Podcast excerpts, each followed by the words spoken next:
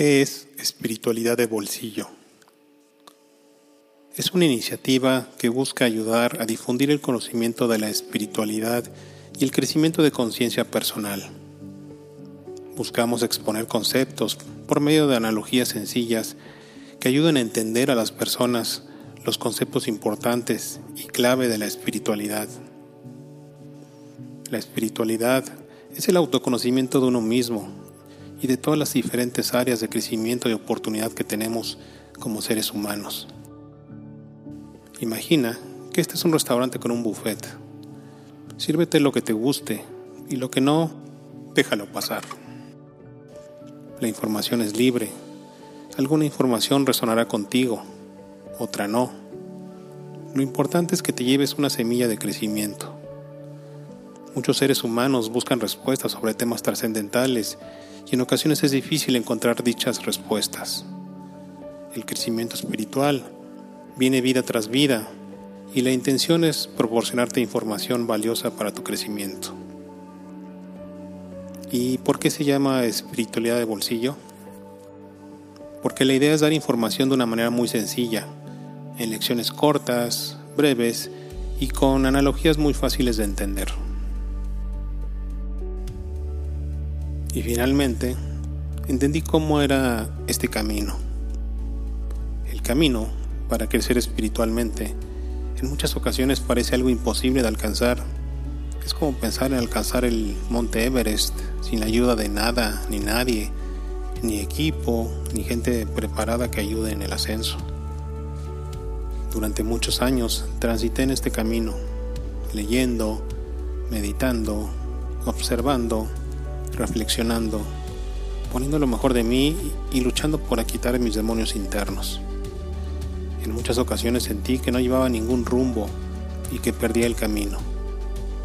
Era como tratar de aquietar la mente, tratar de ser una buena persona, controlar los pensamientos, ser un buen ser humano, un profesionista responsable, un buen padre, un buen compañero, un buen hijo, un buen hermano, todo al mismo tiempo. Y cuando llegaba algún evento desfavorable, o la presión del trabajo y de la vida diaria, ¡pum! Todo se iba al bote de la basura. Y este ciclo se repetía sin cesar una y otra vez. Entonces, pensaba que me hacía falta leer, meditar, o intentar alcanzar una iluminación por medio de más y más conocimiento. En este camino habré leído cerca de 100 libros o, más de desarrollo personal, espiritualidad, conciencia, vidas pasadas, vidas futuras, metafísica, etcétera, etcétera. Pero todo era un ciclo interminable de empezar y volver a empezar. Así que por momentos me sentía desorientado hacia dónde debía enfocar el esfuerzo y el aprendizaje. Pensé que ayudando a otros sería el camino y terminé vacío, sin fuerzas y frustrado sintiendo que no se valoraba mi esfuerzo por dar lo mejor a otros. Aprendí a meditar hace más de 20 años. Después aprendí a hacer mis propias regresiones para ver mis vidas pasadas. Posteriormente aprendí a canalizar y mientras más aprendía, comprendí aquella frase que dice, entre más sé, me doy cuenta de lo poco que sé. Sin embargo, entre más aprendía, más desorientado me sentía, pues percibía que mi vida terrenal perdía el sentido y que había una mayor verdad distinta a lo que mis ojos veían. Amigos nuevos llegaron, viejos amigos se fueron. Comprendí que la vibración nos hace atraer a personas similares y alejar aquellas con quienes ya no vibramos y resonamos. Durante muchos años, este camino fue para mí muy solitario, pues casi nadie comprende la transformación interna que va sucediendo en nuestro ser. A veces, ni nosotros mismos. Los que han vivido un despertar espiritual lo saben y lo reconocen como una parte de esta evolución. Entonces, en algún punto de esta transformación, comenzaron a suceder muchos fenómenos y situaciones que salían de mi razonamiento. empecé a ver que algunos objetos se movían, luces que se apagaban o prendían, ruidos extraños, fenómenos más allá del mundo físico que en algún momento me asustaban, pero que aprendí a convivir con ellos. Y sí, si al escuchar esto piensas que se me zafó un tornillo, a veces también lo he pensado yo. Soy ingeniero industrial por la Universidad Iberoamericana de la Ciudad de México y posteriormente tuve la oportunidad de estudiar una maestría en Mercadotecnia por la Universidad de Barcelona. A través de mis distintos trabajos, tuve la oportunidad de conocer a muchas personas, muchos países, y hoy lo entiendo. Era como un plan de estudios de preparación para entender mejor la vida. Como muchos seres humanos, durante muchos años me he cuestionado por qué estamos tan mal como humanidad. Es el sistema económico, es el sistema político, son los intereses de grupos que nos han llevado al precipicio. Y finalmente lo entendí. Es el ego humano, esa parte que nos hace pensar en nosotros mismos por encima de los demás. Es el ego que nos mantiene esclavizados a deseos, sentimientos y necesidades que en ocasiones son superfluas y sin sentido. El ego hace olvidar nuestra esencia divina y si nosotros no estamos bien, menos lo vamos a estar con los demás. Entonces, se convierte en un círculo vicioso de la humanidad. Entendí que somos nosotros mismos quienes debemos transformarnos para comenzar a transformar el mundo. El gran error, por decirlo de alguna manera, es esperar que los cambios sucedan en el exterior para que después nosotros cambiemos. El cambio externo lo generamos nosotros, transformando primero nuestro interior. El gran cambio no está en cambiar o en transformar nuestro pensamiento, está en cambiar nuestro sentir. Estamos en la escuela de la dualidad.